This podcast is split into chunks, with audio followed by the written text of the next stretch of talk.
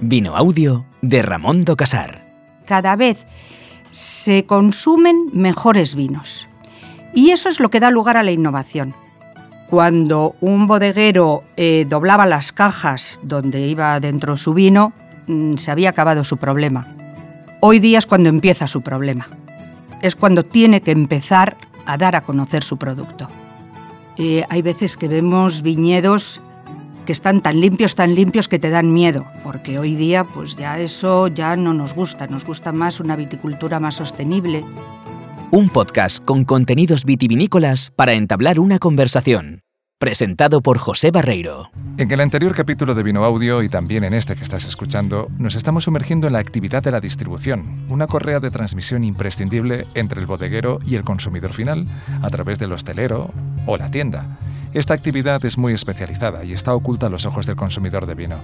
En este capítulo escuchamos la visión experta de Carmen Fernández Shaw, empresaria de la distribución que lleva desde el año 87 en este sector y que fundó Cabinsa en el 2006 con la misión de continuar el trabajo emprendido junto a su padre Juan Antonio Fernández Shaw hacía ya 20 años. Cabinsa es una distribuidora especializada en vinos de gama media, media alta, que trabaja con clientes muy fieles en la comunidad autónoma de Madrid. Cuenta con un equipo de 12 personas, mayoritariamente sumilleres y enólogos especializados, que sirven diariamente a los negocios de hostelería, restauración y tiendas especializadas. Carmen nos da una valiosa visión del mundo de la distribución y del vino. Presente del vino. Pues eh, los distribuidores yo creo que somos el principal contacto en cada una de las provincias de las diferentes bodegas. Nosotros seleccionamos los vinos que distribuimos según las diferentes denominaciones de origen, procurando siempre que estos vinos no sean incompatibles entre ellos. Es decir, que no haya una competencia muy directa en cuanto a la zona de producción, es decir, procuramos trabajar, bueno, pues con uno, dos, tres máximo vinos de Rioja, lo mismo en cuanto a Ribera del Duero, etcétera, respecto a todas las denominaciones. Procuramos también que cuando son vinos de la misma denominación, pues sean de perfiles diferentes, tengan una imagen distinta, un precio distinto, los elaboradores sean también muy diferentes, unos son más clásicos, otros hacen vinos más modernos, más afrutados. Siempre procuramos que sean distintos, a pesar de ser de la misma denominación. A partir de ahí, pues a partir de ahí desarrollamos nuestro trabajo, bueno, como una parte más de la bodega. Es muy importante que estemos siempre en colaboración con la bodega. Nuestra obligación es transmitir al cliente cuál es ese espíritu de la bodega, además de sus necesidades en cada uno de los momentos. Nosotros somos quien presenta a los clientes tanto los vinos que tienen como base como todas aquellas novedades que van surgiendo por diferentes motivos y diferentes necesidades de las bodegas. ¿Qué bodegas nos gustan? Nos gustan las bodegas que tienen también algo que contar, las bodegas que tienen una historia detrás del vino. A la hora de elegir las bodegas con las que trabajamos, pues esto es como el que quiere conseguir novio. No siempre encuentras a ese chico rubio de ojos azules que es el que más te gustaría. Pues no. Surge una bodega, hablas con ellos, piensas que puede ser un producto muy interesante y ya luego también dependemos mucho de nuestros clientes. De que a ellos les parezca bien, que les guste y luego principalmente que les guste a su vez a sus propios clientes. Lo principal es saber cuál es el target del producto. Tenemos que saber o adivinar o acertar a qué cliente tenemos que ofrecerle cada uno de los vinos. Que lo conozca el sumiller o el propietario de cada uno de los locales es cosa nuestra. Nosotros ofrecemos ese vino a los restaurantes, a la tienda especializada, que es normalmente mm, nuestro primer cliente. Que lo consuma el cliente por primera vez, eso es cosa del sumiller o del propietario, que es, bueno, quien se lo ofrece. El resto ya depende del propio vino y de la bodega. Ya depende de que el vino le guste a ese cliente y le convenga por diferentes razones. Si me preguntaras ¿Qué factores intervienen principalmente en la presentación de este producto? Te diría que la imagen es esencial. La imagen es muy importante, es lo primero que vemos. Después también, mm, ¿qué historia tenemos para contar alrededor de ese producto? Es importante el precio, por supuesto. Es importante la cata. Y luego, tanto sumilleres como propietarios normalmente se fijan mucho en qué publicaciones ha habido alrededor de este vino, eh, si ha tenido algún premio, eso también suma, porque bueno, sabemos la importancia de los premios. Hay muchas razones. A veces simplemente se lo ha comentado un amigo que, le ha parecido bien porque lo ha probado en alguna feria, que es también uno de los, foros donde, donde los clientes eh, conocen también estos productos. ¿Cómo hacemos para la distribución? Pues para distribuir el vino nos tenemos que apoyar también en todas las ventajas que nos proporciona cada bodega. Las bodegas nos dan, en la mayoría de las ocasiones, pues nos dan armas para, para poder presentar estos productos. Lo que más nos gusta, siempre que es posible, pero no siempre se puede hacer al principio, es llevar al, al cliente a la bodega. Cuando vas a una bodega hay gente que dice, uy, vista una, vista todas. Pues no, cada bodega es absolutamente diferente.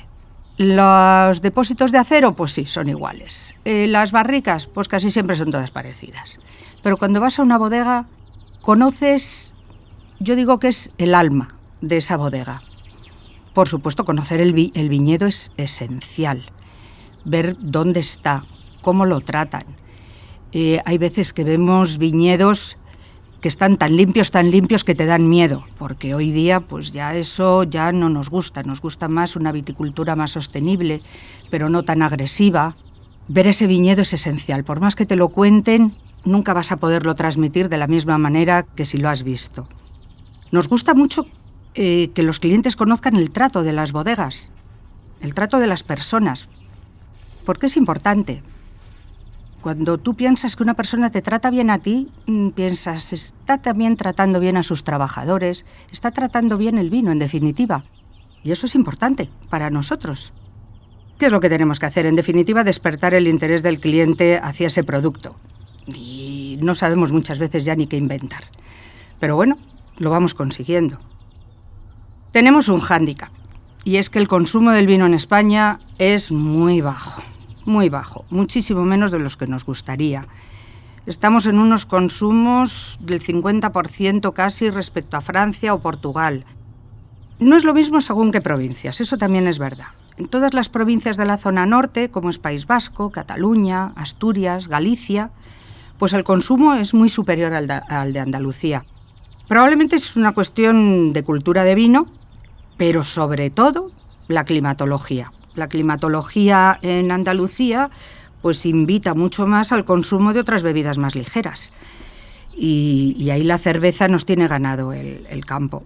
Es nuestro mayor competidor y no os digo nada en, los meses estivales. En verano, tanto en la costa como en toda la zona sur, en Extremadura, pues es que la cerveza es el rey. Los consumos de cerveza aumentan todos los años y en contra el del vino, sin embargo, pues nos baja todos los años.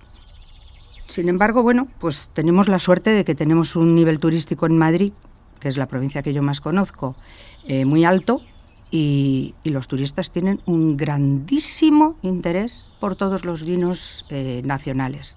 Tenemos una suerte porque eso hace que nos aumente mucho el consumo, fundamentalmente en hostelería. En tiendas, pues es donde intentamos fomentar ese consumo en el hogar, donde ahí la gente pues no tiene por qué quejarse tanto de los precios. Intentamos fomentarlo y cada vez pues surgen más establecimientos especializados donde además te dan la oportunidad de catar el vino, primero de asesorarte y fundamentalmente también, bueno, pues en función del precio, de qué tipo de comida vayas a poner te asesoran y, puedes tomar un vino en tu casa con unos precios muy, muy, muy razonables. Las tiendas especializadas cada vez son mejores consejeros y, y eso nos ayuda muchísimo. Cada vez este mundo está más profesionalizado, cada vez hay más gente interesada alrededor del mundo del vino. Y eso hace que, igual que comento mm, que los estudios dicen que cada vez el consumo del vino es inferior, sin embargo, mi impresión puedo estar equivocada, pero mi impresión es que cada vez se consumen mejores vinos. Y eso es lo que da lugar a la innovación. Yo creo que hace, y todos hemos visto en las películas ¿no? y en las series tipo Cuéntame, ¿no? que siempre estaba el vino encima de una mesa. Pero, ¿qué vinos consumían en los años 30 o 40, 50, incluso 60? Pues vinos de una calidad que hoy día nos parecería muy baja. Hablarles a nuestros padres, bueno, yo soy mayor, pero hablarles de los consumos que se producían en los años 60, 70, mm, de los vinos que se consumen ahora, no lo entenderían, porque para ellos era vino, era, mm, era un vino de diario, pero no tenían el interés que tenemos hoy por hoy para descubrir marcas, para descubrir referencias nuevas dentro de, las bodegas actuales, incluso nuevas bodegas. Siempre pensamos que es muy difícil la introducción de nuevas bodegas, y lo es. Pero gracias a Dios contamos cada vez con más sumilleres muy preparados que tienen gran ilusión en conocer estos nuevos productos y que a su vez puedan ellos presentárselos a sus clientes eh, orgullosos de conocerlos.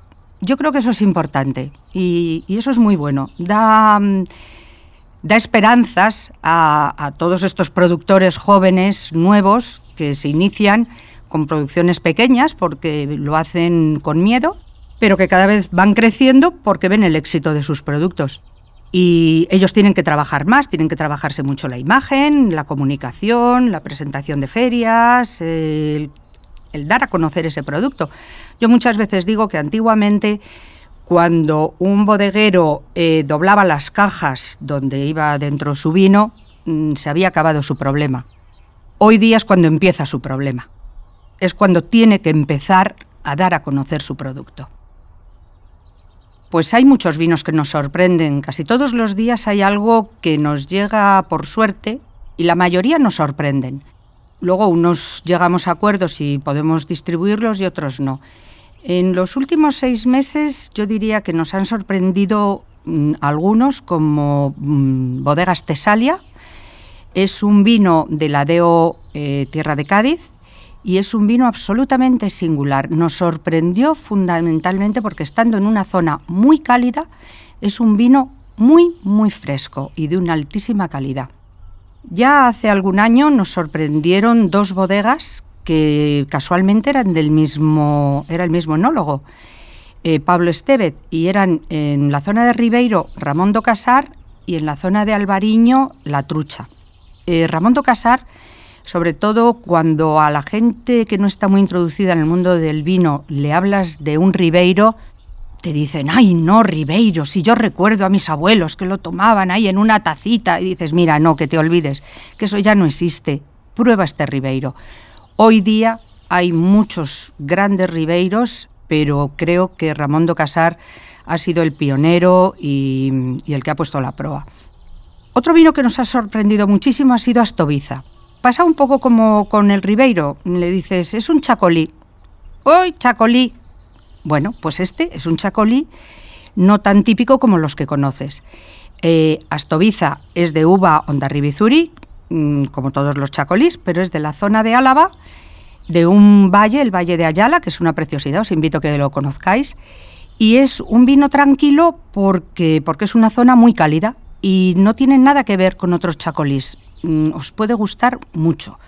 Luego os decía, eh, sorprende a veces el viñedo porque hay que conocer el viñedo. Yo llevo muchos años trabajando con una bodega como es José Pariente y hace, bueno, llevo más de 20 años trabajando con ellos y hace tres meses fui a conocer uno de sus viñedos, el de un vino nuevo que tienen las comas, y me quedé, me quedé impresionada, muy gratamente impresionada, porque el terreno de ese viñedo te das cuenta cómo da las características a un vino tan diferente y tan singular y tan de alta gama.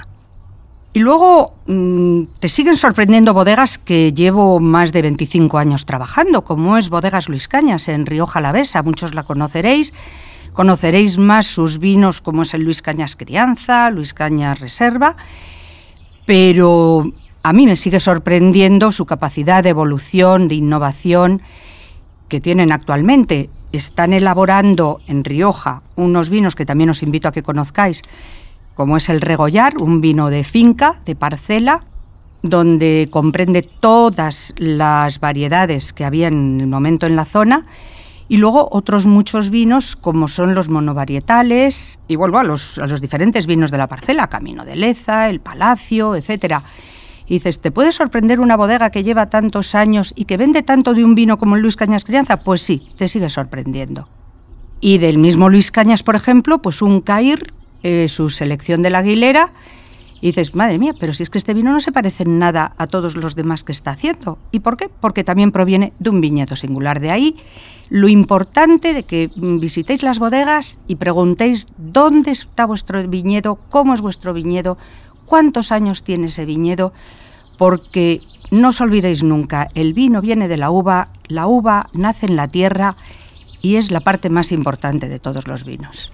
Hemos disfrutado mucho en Vino Audio de la contribución de Carmen Fernández Shaw, fundadora de la distribuidora Cavinsa, de su profesionalidad y criterio y de un discurso que no hemos necesitado interrumpir en ningún momento.